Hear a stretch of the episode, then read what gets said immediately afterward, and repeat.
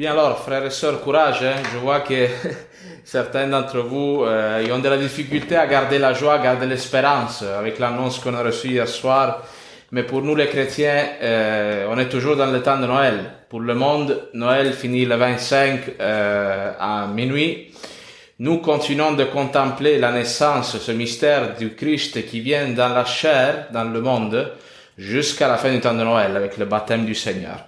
Et ce soir, nous faisons mémoire de Marie, Mère de Dieu.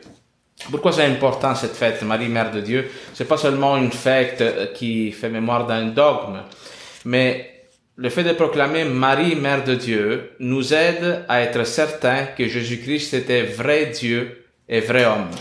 Et pourquoi cela est important pour nous? Parce que le Christ accomplit la rédemption, notre salut, et cela est efficace pour nous parce que Jésus-Christ était vrai Dieu et vrai homme. Si Jésus-Christ était seulement Dieu, hein, alors euh, euh, la rédemption serait seulement une œuvre divine, quelque chose qui n'a rien à voir avec notre humanité, qui n'a aucun lien avec nous. Mais la rédemption agit sur nous parce que la divinité du Christ a pris notre humanité et l'a élevée, l'a rachetée, l'a glorifiée, on pourrait dire. À l'inverse, l'autre danger, c'est de considérer que le Christ est seulement homme. Alors là, la rédemption, sa, mort, sa résurrection, serait quoi? Serait l'œuvre d'un homme parfait, d'un espèce de super-homme, d'un Avenger. Alors nous, on se voit pas à ce niveau-là, parce que nous, on se voit limité, euh, pécheur tant de fois. Alors il y a cet équilibre, non? Que les pères des premiers siècles ont réannoncé avec beaucoup de force de dire que Jésus-Christ est vrai Dieu et vrai homme, parce que sa mère aussi n'a pas seulement engendré un homme qui a été possédé par un esprit divin, hein, qui a été comme euh, pris sur une, sur une, puissance divine, mais Marie a engendré la nature humaine et divine de Jésus-Christ. Mais encore plus profondément que cela, cette fête nous rappelle la maternité de Marie. C'est important pour nous tous, pour l'Église catholique entière, de se rappeler que la mission première de chaque être humain, c'est de donner la vie. Euh, nous, euh, tant de fois, non, qu'est-ce qu'on se souhaite le, jour de l'an La santé, l'argent, la réussite, que tes projets fonctionnent. Hein? Tout pour nous, tout pour nous. Non? On se voit un peu comme le point d'aboutissement de tout ce qui peut y avoir de beau, de grand, de alors, le fait de, se souvenir du fait que Marie était mère de Dieu et que nous tous, nous avons cette mission de maternité et de paternité, essaie de renverser un peu la tendance parce que pour nous, une vie pleine, une vie heureuse, une vie réussie n'est pas une vie où tout aboutit à nous, où tout est à notre service. Mais nous sommes appelés, par la grâce de Dieu, à devenir comme la Vierge Marie, source de vie pour les autres sortir de nous-mêmes. Et cela est de plus en plus difficile parce que nous, on vit tellement dans une culture hédoniste, là, basée sur le plaisir, sur le fait que ça aille bien, que ta vie soit pas lourde, que ta vie soit pas compliquée, qu'à un moment donné, on fait de cela comme un absolu. Qu'est-ce qu'il est le plus important pour nous? D'être bien, non? Faux. C'est faux. Ce qui est le plus important pour nous, c'est de donner la vie, de sortir de notre confort pour aller vers l'autre et lui apporter Dieu. Et ça, c'est ce que la Vierge Marie a fait pour le monde. La Vierge Marie apporte, devient la mère de Dieu et elle apporte Dieu au monde. Alors, euh, dans la première lecture aussi, on voit quel genre de bénédiction les Hébreux s'échangeaient. La fameuse bénédiction sacerdotale, on la proclame à chaque 31 décembre et 1er janvier de chaque année. Qu'est-ce qu'on souhaite là-dedans? Que le Seigneur te bénisse et te garde, que le Seigneur fasse briller sur toi son visage, qu'il te prenne en grâce, que le Seigneur tourne vers toi son visage et qu'il t'apporte la paix. Dans cette liturgie, il y a une, insistance forte, même dans le psaume, euh, sur le visage de Dieu. Qu'est-ce qui est fondamental pour nous? Que Dieu nous montre son visage, et cela pour le peuple juif. Hein.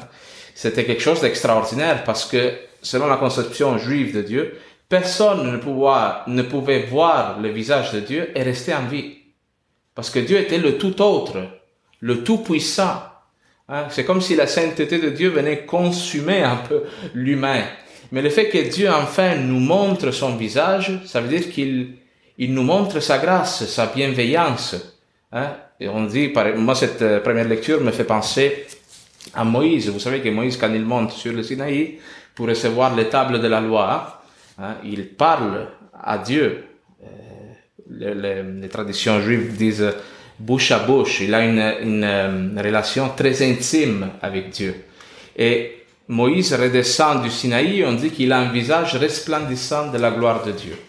Il a tellement eu un rapport d'intimité avec Dieu qu'il a été un peu transformé en lui, on pourrait dire. Nous aussi, quand on est en amour avec une personne, avec un homme, une femme, ça se passe par le visage, par des regards, non Puis la première chose que tu n'es plus capable de regarder quand tu coupes la relation avec quelqu'un, tu n'es plus capable de le regarder dans les yeux.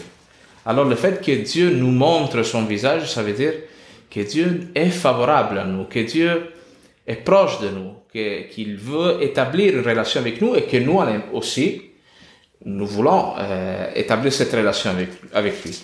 Alors, quelle est la bonne nouvelle? C'est que en Jésus-Christ, Dieu nous montre son visage. Pourquoi les bergers, quand ils repartent après avoir été à la crèche, sont tout joyeux? Parce que cette première lecture s'accomplit pour eux dans l'Évangile. Ils vont à la crèche et enfin ils peuvent contempler dans un enfant, pauvre petit, déposé dans la crèche, le visage de Dieu. Enfin, ce visage qui était resté caché pour les prophètes, pour les patriarches, pour tant de saints qui dans l'Ancien Testament non, étaient sous le joug de la loi, comme le dit Paul aussi dans la deuxième lecture. Enfin, les pauvres peuvent voir le visage de Dieu. Alors, ça nous rappelle à nous aussi que nous pouvons voir le visage de Dieu dans nos pauvretés.